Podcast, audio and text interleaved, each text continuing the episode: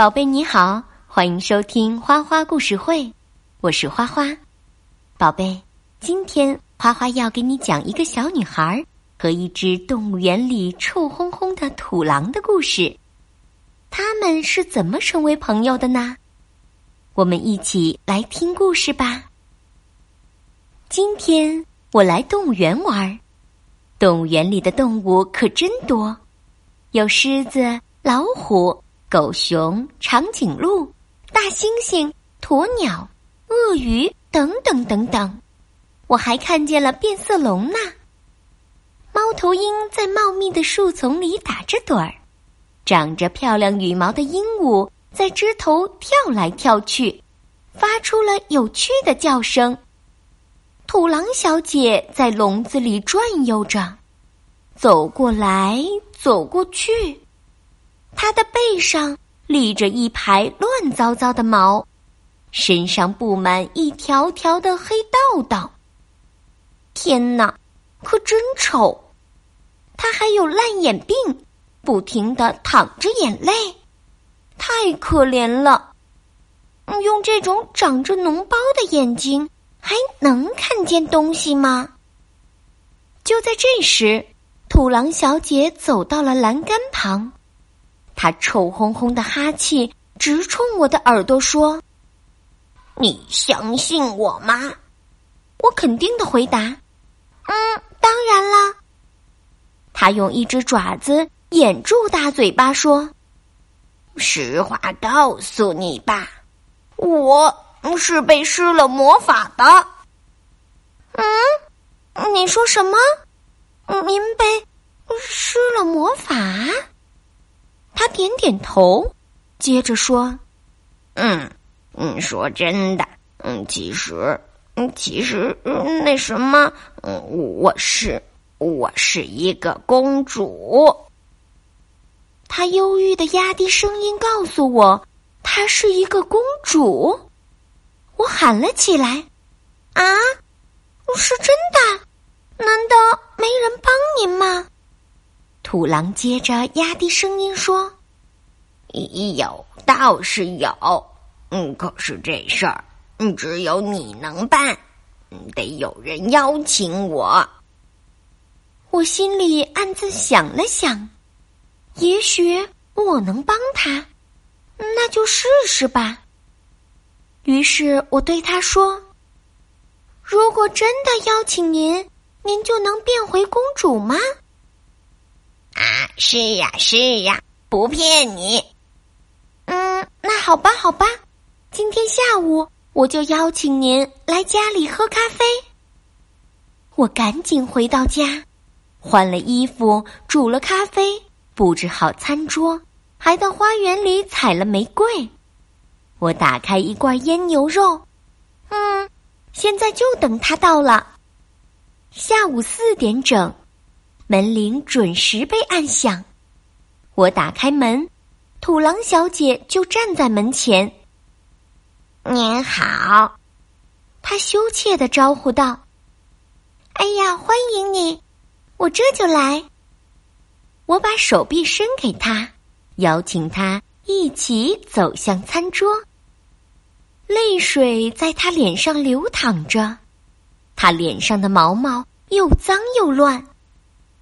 看到鲜花，他感动的一边抽泣一边叫道：“哎呀，鲜花呀，嗯嗯，可真好。”我礼貌的对他说：“嗯，请坐吧，别客气。”他扭扭捏捏的坐下，流着口水，抄起了一个小面包。“嗯，请你慢点吃。”他大嚼着回答。嗯嗯，谢了啊！他的上身几乎全部铺在了餐桌上，看到他狼吞虎咽的吃相，我真的被吓到了。不一会儿，小面包就一个接一个的被扫荡一空，腌牛肉连个渣都没剩下。他一边吃，还一边吸溜吸溜着吸着咖啡。我在一旁伺候着。他喝完一杯，我马上再续上一杯。看他吃的差不多了，我问他：“怎么样，好吃吗？”他打着响嗝回答：“嗯，真好吃。”但是，他突然又变得不安起来了。我问他：“你怎么了？”他又打了一个响嗝，垂下眼睛上那脏兮兮的毛毛。散发出一股难闻的臭味儿。耳朵后面光秃秃的地方有几只红色的狮子在慢慢的爬着。嗯，别担心，你说吧，怎么啦？我给他打气，他却小声的哭了起来。嗯，我骗了你。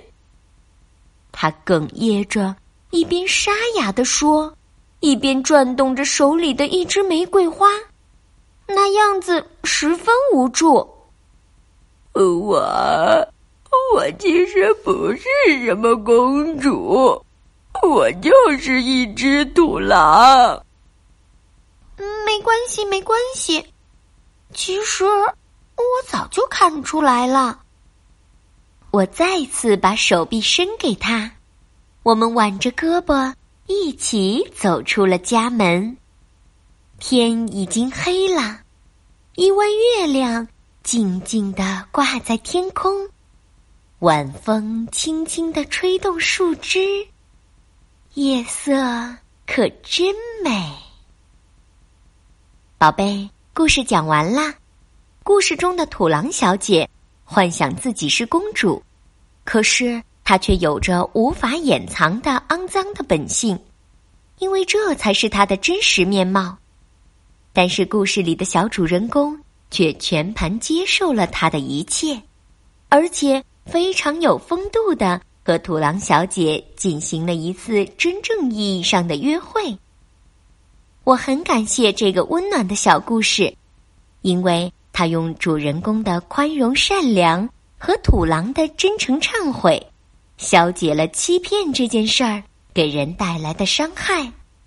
花花希望这个故事能在你的心里种下一颗小小的种子，让你感知这种智慧的处事态度。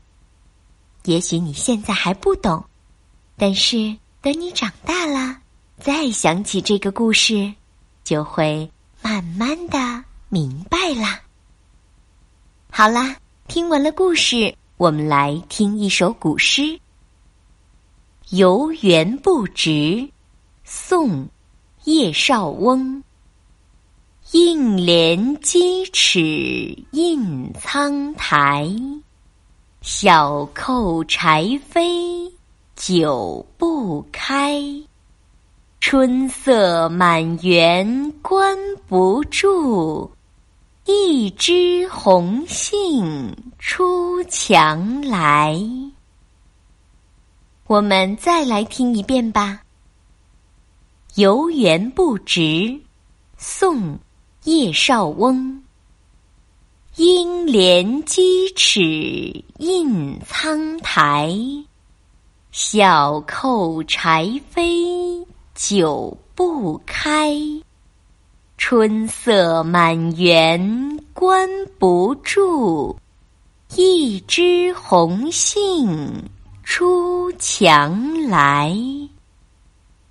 我们再来听一遍吧。《游园不值》，宋·叶绍翁。应怜屐齿印苍苔，小扣柴扉。久不开，春色满园关不住，一枝红杏出墙来。